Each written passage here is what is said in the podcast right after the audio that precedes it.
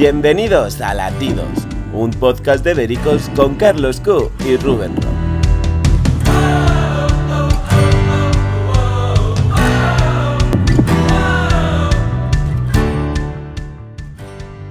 Ay, qué ganas tenía de que llegara el podcast porque estoy que he hecho humo.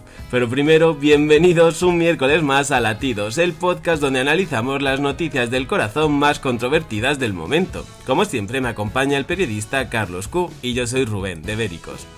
Ay, Carlos, estoy que no me contengo con Patricia Donoso Yes o como quiera que se llame. Y con Mili Pineda, la ex asistente de Rocío Jurado. De todo esto vamos a hablar hoy, pero antes, ¿qué tal estás?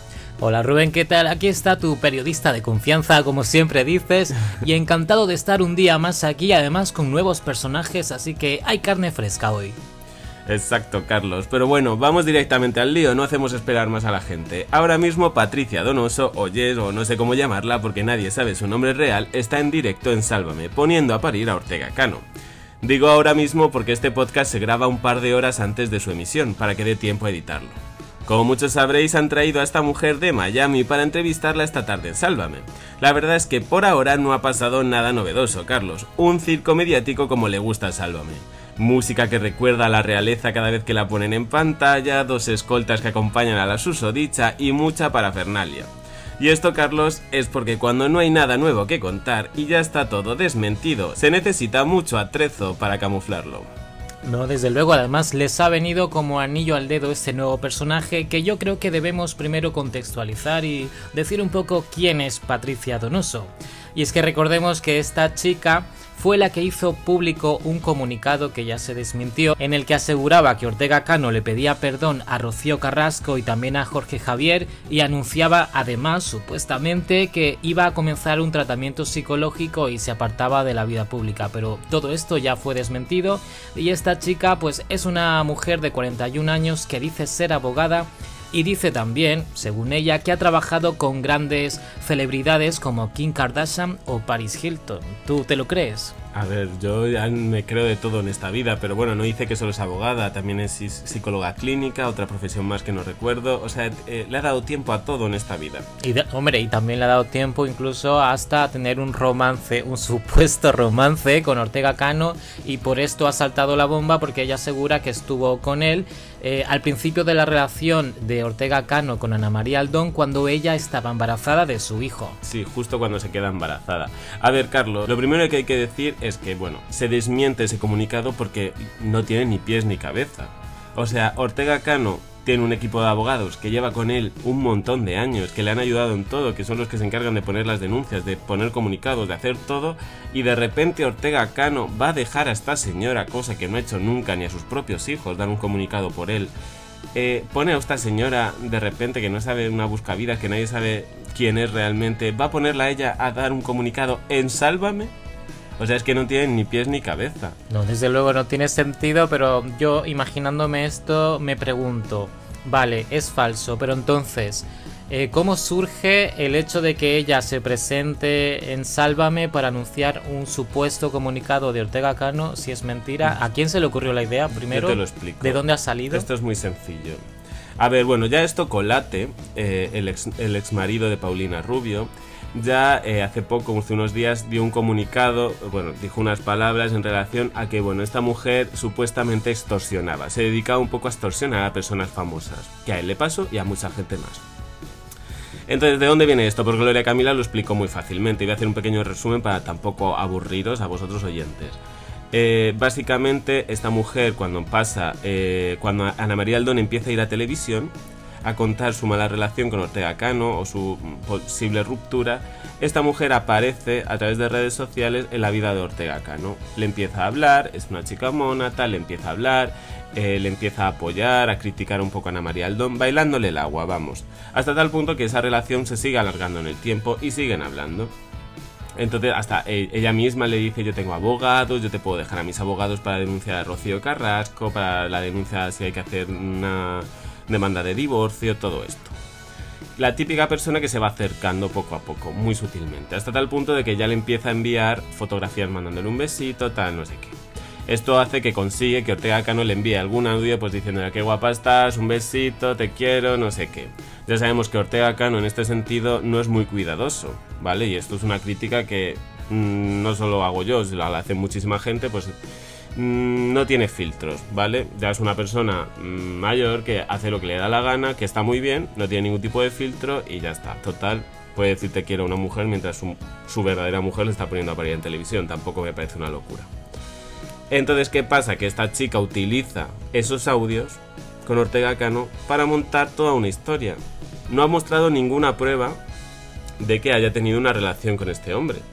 Pero claro, hay audios en los que dice un besito, un no sé qué. Entonces, claro, ella justifica toda esta historia. Hoy que si va a dar alguna prueba en Sálvame, lo dudo. No, pero Sálvame se agarra un clavo ardiendo porque han sacado y han montado todo este espectáculo solo por ese audio, ¿no? Sí, porque no hay más pruebas. Sí, de hecho, lo que están vendiendo esta tarde de ella es que, como han puesto en duda su profesión y han puesto en duda que tenga dinero y que no sé qué, eh, van a llevar a un. No sé cómo se llama, estas personas que dicen. Un tasador. Un tasador eh, gracias, Carlos. Un tasador eh, que va a decir pues si sus bolsos de marca son de verdad, si sus joyas son de verdad, que eh, sinceramente no sé a quién le importa si esta señora tiene un Cartier o tiene un Louis Vuitton. A ver, pero entiendo que haya gente que ponga en duda sus palabras porque ya empezó con una mentira y luego ya dice que tiene dos o tres carreras, que trabaja con gente famosísima, que vive entre Miami. Es que no sabemos ni su nombre. Europa. cuando participó en el programa de Cuatro Hijos de Papá se llamaba Jessica E. Claro, a eso iba. Es que, para quien no lo sepa, también en el año 2013 fue cuando hizo este programa eh, como de jóvenes adinerados que no tenían ningún oficio ni beneficio y allí aseguraba que le gustaba estar rodeada de personas con alto poder adquisitivo de las que aseguraba aprender mucho. O sea que ya venía sumando la patita. Mira, yo... Mm, tampoco me quiero meter demasiado en su vida, porque realmente su vida me da igual y cómo se la haya gestionado hasta llegar aquí. Yo lo que de verdad me sorprende es que ya no tanto, porque mira, Sálvame ya sabemos lo que es. Y todo el mundo sabe lo que es el mundo Sálvame. Es un mundo eh, irreal, que se crean sus propias fantasías y se montan a pesar de que esas fantasías destruyen, a mucha gente. A mí lo que me sorprende es que haya gente, porque por desgracia esta señora subió las audiencias del programa y probablemente hoy las vuelva a subir. Me sorprende esta gente que a pesar de que es... O sea, que no se necesita ser muy inteligente para saber que esta mujer es todo falso, que es una historia más, ¿sabes? Y la gente sigue tragándoselo, se queda viendo horas y horas ese programa y eso es lo que de verdad a mí me sorprende. O sea, ¿en qué, en qué clase de sociedad vivimos en la que una, una personaje que aparece, que todo el mundo sabe que es falso, se lo tragan como si fuera una película de, de terror o de diversión o de risa, mientras se está viendo como Ortega Cano está sufriendo. O sea que ayer tuvo que ser ingresado en el hospital. Bueno, ingresado no, que fue a urgencias, tal, por el estado de salud de cómo le está poniendo todo esto. Sí, bueno, pero ya sabes cómo es Sálvame, que lo viste todo de color de rosa, se inventa mil historias, la puesta en escena de hoy con los guardaespaldas. Eh, el hotel de lujo, el coche de lujo, ya sabes cómo va esto. Yo creo que esto es lo que llama la atención a los espectadores, aunque realmente no creo, no creo que le crean, o eso quiero creer yo. Es que, a ver, vamos a ver, es que yo creo que es obvio que nadie se lo cree. Pero yo creo que les da ese morbo de decir, a ver qué va a decir la tipeja esta, el personaje este. Pero también tiene su mérito porque se ha convertido eh, como en el personaje de la semana, porque está en todas partes, todo el mundo habla de esta mujer aunque no tiene mucha credibilidad. Mira, esta mm, su máximo recorrido va a ser que se siente en el deluxe, probablemente este viernes sábado, y ya está. Y luego Ortega Cano le ponga una demanda, venda otra entrevista por la demanda que le ha puesto Ortega Cano, porque ya ha avisado que le va a poner una demanda, y ese va a ser su recorrido. Pero bueno, Carlos, vamos a cambiar de tema porque se nos va el tiempo últimamente. Nos ponemos aquí a hablar, hablar, hablar. A ver, cuéntame. Mili Pineda. Vaya. Para quien no lo sepa, es la ex asistente de Rocío Jurado, ¿vale? Y bueno, es que esto lo sabe todo el mundo. Esto es muy fuerte, ¿eh?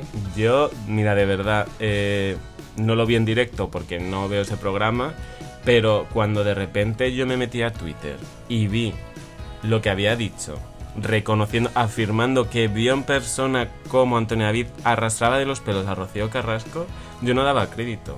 Ya no solo por el hecho de que imagínate que fuera verdad, ¿vale? O sea, cómo en una cadena pública a las 10 de la noche se puede decir ese tipo de cosas, cómo se puede banalizar y jugar con algo tan grave como la violencia de género. Porque es, que esto ya no es el jueguecito una docuserie Cuento mi vida, es que esto ya afecta a muchas personas. Y es que habrá mujeres que de verdad le haya pasado eso. Y tienen que ver como Jorge Javier y cuatro más se están riendo y están banalizando un tema tan importante como es este. No, y no te quito la razón y estoy de acuerdo, y, pero también te digo, eh, si esta mujer lo dice, me parece más grave todavía lo que hemos visto hace poco, eh, Irene Montero también lo dice. En esta entrevista, en un podcast, en la que dice que eh, tras ver el documental, ella directamente y continúa diciendo que es, eh, Rocío Carrasco es una mujer maltratada, cuando no hay ni una sentencia, cuando esto ya tiene muchísimos años, no ha habido un juicio. Entonces yo pienso, si Irene Montero es capaz de decirlo, una ministra, ¿cómo no lo va a decir esta chica mujer eh, que le ha traído la fábrica de la tele? O sea, bueno, esto es un poco como cambiar el tema, porque obviamente mm, una ministra de Igualdad no puede eh, dar eh, eh, opiniones como sentencias, Es que nadie debería. porque tú puedes tener tu opinión y decir, me creo más a Rocío Carrasco, o me creo más a Antonio David, o no me creo a ninguno, o me parece todo un circo, me pero tú como miembro del gobierno, tú no puedes dar eh, esa opinión. Y tú no puedes señalar a un hombre como maltratador si no ha habido ni siquiera un juicio. Pero bueno, Antonio David ya le ha puesto su denuncia, la Unión Sí. Europea lo ha aceptado, eh, o sea, el Tribunal Europeo lo ha aceptado y ella probablemente le va a costar caro esto.